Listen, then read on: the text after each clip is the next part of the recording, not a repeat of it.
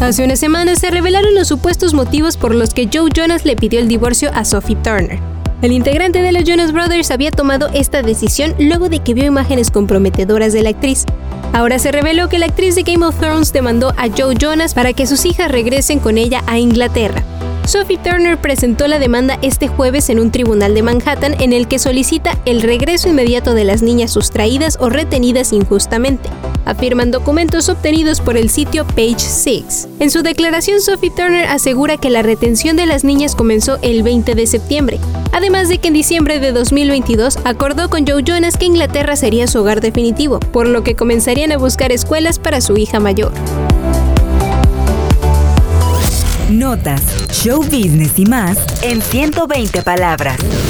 Play News.